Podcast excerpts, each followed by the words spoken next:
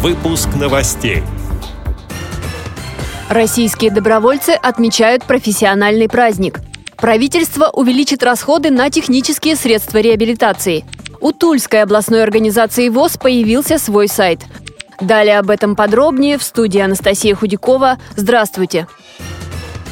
Сегодня Всемирный день волонтера. В России он отмечается впервые. На днях этот праздник был учрежден президентом Владимиром Путиным. А значит, День добровольца – это теперь национальный праздник. В наше время участие волонтеров отмечено во всех сферах жизни. В том числе энтузиасты активно помогают общественным организациям инвалидов. В Липецкой области давняя дружба связывает Грязинский филиал ВОЗ и Центр развития добровольчества. Специалист по работе с молодежью этого центра Елена Ивакина рассказала, почему молодые люди готовы тратить время на бескорыстную помощь. Самое главное, самое вот, что вот нас объединяет, это общение, живое общение. И вот за этим живым общением мы обсуждаем какие-то проблемы, и все проходит настолько позитивно. Самое интересное, что заряжает позитивом именно нас – нас, добровольцев. В моем отряде 50 человек, девчонок и мальчишек. Это учащиеся 9, 10, 11 классов общеобразовательных учреждений города Грязи. И если вдруг там получается так, что долго мы не были в гостях у людей с ограниченными возможностями здоровья, они сами первые звонят, говорят, Елена Викторовна, нужно срочно идти, мы соскучились. О подготовке добровольцев во Владимирском государственном университете рассказала руководитель волонтерского отряда Анна Мещерякова. Волонтерский отряд КРОТ достаточно много делает для незрячих.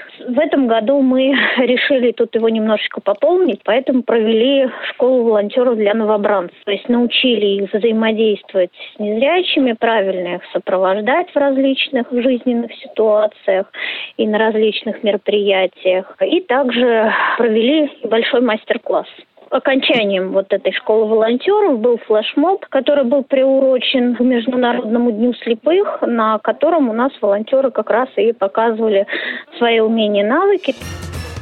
В следующем году общероссийские организации инвалидов получат от государства субсидии на реализацию совместных социально значимых программ, о чем свидетельствует рассмотрение и принятие проекта федерального бюджета на ближайшие три года. Эту позитивную направленность отметил президент ВОЗ Александр Неумывакин. Прежде всего, увеличится финансирование на обеспечение инвалидов техническими средствами реабилитации. Также для Центра реабилитации ВОЗ, культурно-спортивного реабилитационного комплекса ВОЗ и Российской школы школы подготовки собак-проводников ВОЗ будет выделяться порядка 270 миллионов рублей. На поддержку предприятий, организаций, учреждений ВОЗ ежегодно выделяется почти 700 миллионов рублей. В этом году правительство дополнительно выделило Всероссийскому обществу слепых более 27 миллионов рублей, которые будут использованы на реализацию социально значимых задач, сообщает пресс-служба ВОЗ.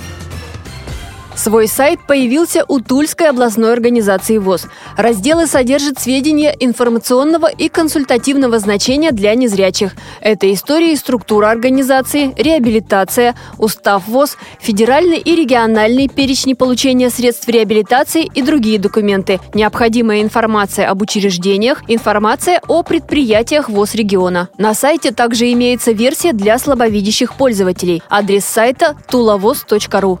Эти и другие новости вы можете найти на сайте Радиовоз. Мы будем рады рассказать о событиях в вашем регионе. Пишите нам по адресу новости собака ру. Всего доброго и до встречи!